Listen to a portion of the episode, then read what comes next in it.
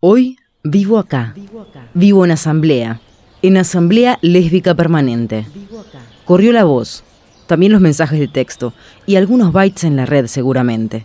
Lo cierto es que el 30 de enero del 2017 se hizo el primer encuentro. La convocatoria fue en Parque Centenario. Como tantos otros proyectos o espacios autoconvocados, hicieron del espacio público un lugar propio para juntarse. Me dicen la negra, le negre, el negro. Soy activista, milito en la Asamblea Lésbica Permanente, milito, participo, activo, no sé, en la Asamblea Lésbica Permanente. Soy una persona trans no binaria que fui sociabilizada como mujer. Sociabilizada como mujer, como mujer. No eres igual que los demás. Desaparece de este mundo. Desaparece.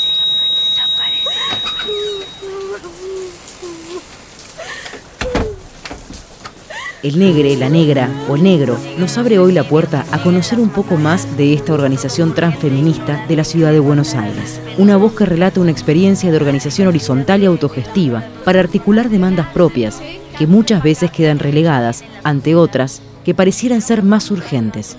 Con la pelota de un campeonato de fútbol en el barrio de Igi aún picando, la Asamblea Lésbica Permanente se conforma casi espontáneamente en el verano del 2017. No hacía calor en el cemento del Parque Centenario, porque lo que ardía era la necesidad de organizarse ante la situación que estaba viviendo Iggy. No sé a quién se le ocurrió la movida de decir, bueno, nos autoconvocamos en el mástil del Parque Centenario, pero bueno, funcionó, en las primeras asambleas fuimos grupos muy muy grandes, principalmente de lesbianas y transvianas. Y bueno, empezamos a, a ver qué es lo que se podía hacer para visibilizar y activar el, el caso de I, que fue un caso muy emblemático eh, para el colectivo lésbico, digo, sin desmerecer toda la historia de la construcción lesbiana. Ese fue un disparador muy particular, digo, que lleva presa una lesbiana por defenderse de un intento de violación correctiva era algo impensado y bueno, nos, nos convocó eso. Importan los heteros ni los homosexuales, homofobia, enfermedad, nosotros amor de verdad. Veremos la diferencia, igualdad para vivir, ejemplos de amor a seguir, diversidad para convivir. Eva Analía de Jesús, y fue atacada por lesbiana, fue presa por defenderse y fue liberada, después de siete meses, por la lucha del movimiento feminista en junio del 2017. Desde entonces se sigue exigiendo su absolución. Si bien visibilizar las violencias hacia Iggy y lograr su libertad fue prioritario en la Asamblea, pasaron también el desafío que implica conseguir una periodicidad y continuidad de los encuentros. De esta forma, debatir y pensar estrategias para combatir la violencia sexual, policial, del sistema de salud, de lo educativo, las problemáticas sobre el trabajo, fueron algunos de los ejes que guiaron la organización de la Asamblea. Para poder funcionar como, como asamblea también necesitamos organizarnos por comisiones, entonces se fueron armando diferentes comisiones que en líneas generales han surgido en relación a la necesidad también.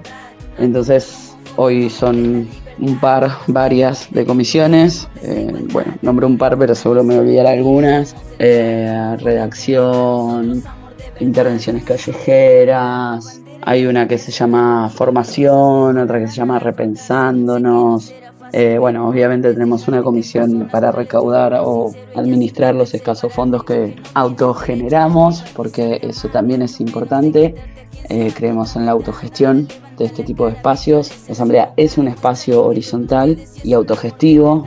Eso es como algo que para nosotros tiene mucho valor porque nos da igualdad entre nosotras quienes participamos y, e independencia de, de los poderes de turno, claramente supongamos a una comisión se le ocurre una actividad, bueno, la empieza a trabajar, después se lleva a asamblea, discutimos si es viable, si cómo puede aportar, cómo podemos articular y bueno, y llevamos adelante diferentes tipos de actividades, intervenciones callejeras, intervenciones en otros espacios transfeministas eh, o feministas, eh, bueno, en las calles, obviamente, en todo lo que tiene que ver con movilizaciones y bueno, y después intentando articular con otros espacios también.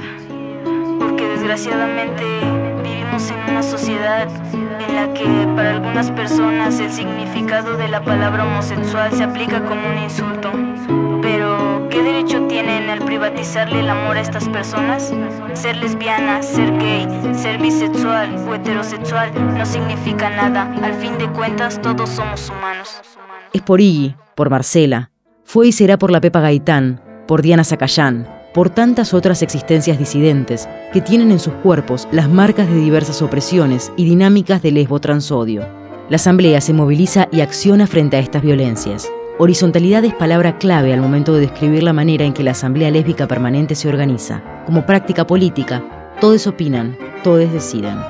En este sentido, cuando hablamos de articular, también hablamos de articular con espacios que principalmente eh, estén con los acuerdos generales que tenemos en la Asamblea. Los consensos generales que tenemos en la Asamblea es que somos una orga feminista, antimacrista y como organización que, bueno, antirrepresiva también. Eh, entonces, todo el tiempo cuando pensamos en, dinamizar alguna cuestión o activar con algún otro espacio para algo en particular, tenemos también presente esta caracterización de los espacios. Tratamos de generar ese tipo de alianzas eh, con otras organizaciones que mínimamente tengan esos acuerdos en principio.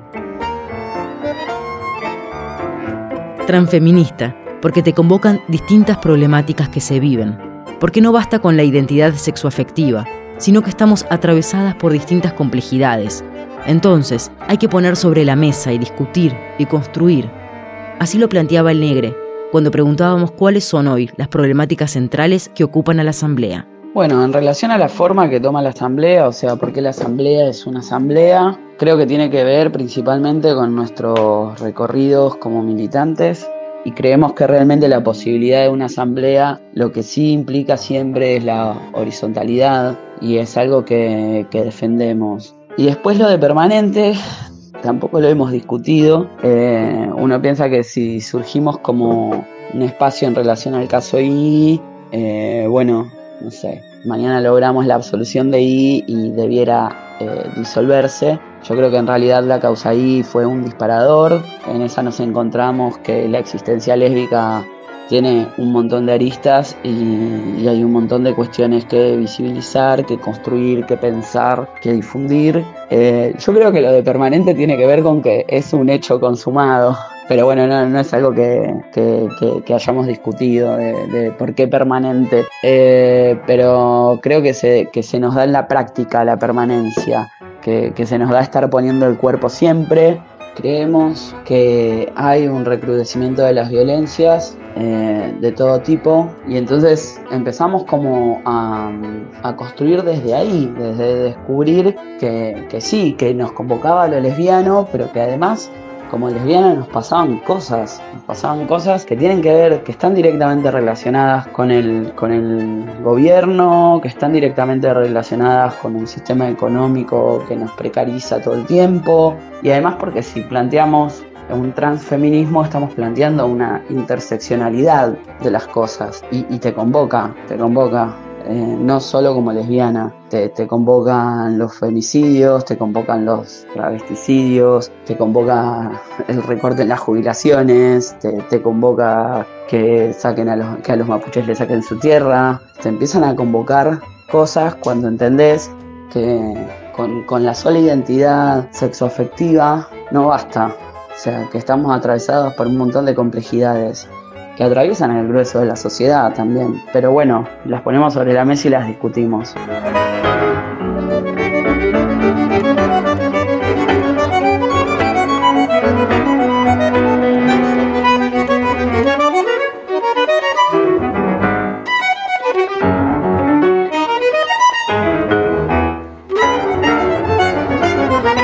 Con la práctica de repensar, de construir desde la autogestión, de intervenir, de articular, comprender la visibilización como una herramienta necesaria de disputa ante la heterosexualidad obligatoria que pretende imponerse.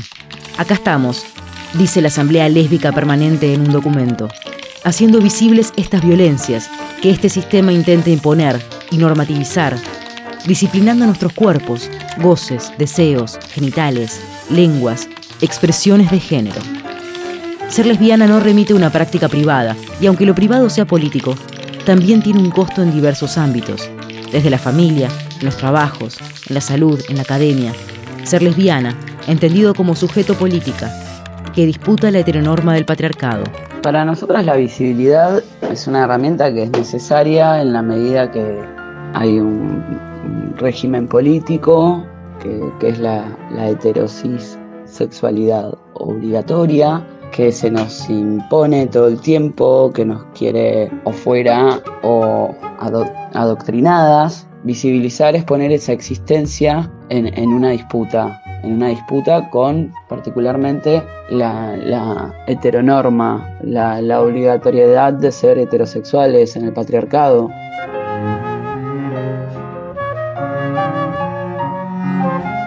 Durante mucho tiempo se pensó a las lesbianas como, eh, o a cualquier disidencia, como alguien que tenía una práctica sexual en particular. Eh, y, hoy lo que visibilizamos es, no, o sea, sí, tenemos una práctica sexual que no es particular, porque en definitiva nadie coge igual que otro. O sea, no, no nos reduce a cómo cogemos o con quién cogemos. Nos atraviesa desde otro lugar, nos convoca desde ese otro lugar que tiene que ver con cómo no, obedecemos una norma y, cómo el no obedecer una norma tiene un costo en esta sociedad. Eh, nosotros en, ningún momento nos construimos desde la práctica sexual, no, no, nos definimos desde ahí como asamblea para nada, sino precisamente es como hay un sujeto en, en la sociedad eh, que está disputando sentido porque eh, hay una hegemonía que, lo oprime. Ser lesbiana no se reduce al acto de coger eh, entre cuatro paredes con, con otra lesbiana. es un sujeto político, es otra cosa. Con la necesidad de insistir en lo que se vive a diario desde el maltrato a la negación. De la negación del deseo, la discriminación. Si un chiste es agresivo, ¿es un chiste? No, las violencias también pueden ser simbólicas y estar presentes en espacios en los que crees que hay discusiones ya saldadas. Por ejemplo, la necesidad de hablar y poner en debate el biologicismo dentro del feminismo, que es algo que vulnera cuerpos disidentes. La negra, el negro, le negre, decía con firmeza que fue una decisión la de llevar las problemáticas que tienen que ver directamente con las existencias disidentes a espacios o movimientos feministas para que sean incluidos en los reclamos colectivos del feminismo. Así fue que se participó activamente en las asambleas que organizaron el 8 de marzo, y fue entonces el paro de mujeres lesbianas, trans y travestis. A mí me, moviliza construir en términos políticos, me convoca y creo que, hay toda una cuestión en las disidencias que, que no quedó saldada ni por asomo con la ley de matrimonio igualitario e incluso con la ley de identidad de género, que es una ley que yo considero de las más completas que pudimos construir, pero eh, que, no, que no lo salda, que, incluso teniendo leyes eh, tan importantes como esas, muchas veces nos encontramos con que no, no, sé, las personas trans no tienen inserción laboral, su promedio de vida sigue siendo 35 años, eh, a las lesbianas nos siguen metiendo presas por besarnos en la calle o por defendernos de una violación correctiva y nos echan de nuestros empleos por lesbianas o, o, por puto no te dejan subir un bondi. Entonces claramente eso demuestra que, que, bueno, que cuando hay un estado tan ausente como el que nos toca vivir, es necesario articular organización para estar en esos lugares donde la ley no llega, claramente, para estar ahí, activando ahí. Y bueno, eso es lo que me... Todas las semanas renueva el compromiso de, de, ponerle el cuerpo. Con la propuesta de hacer saber que hay una disidencia, un sujeto en la sociedad que está disputando sentido, porque hay una hegemonía que lo oprime. Entonces, como grabó su voz Negre, estar donde no llega la ley, activar y renovar el compromiso luchar para dinamitar el cis heteropatriarcado. Es un hecho. Vivir en asamblea, lésbica, permanente. Vivo acá. Vivo acá.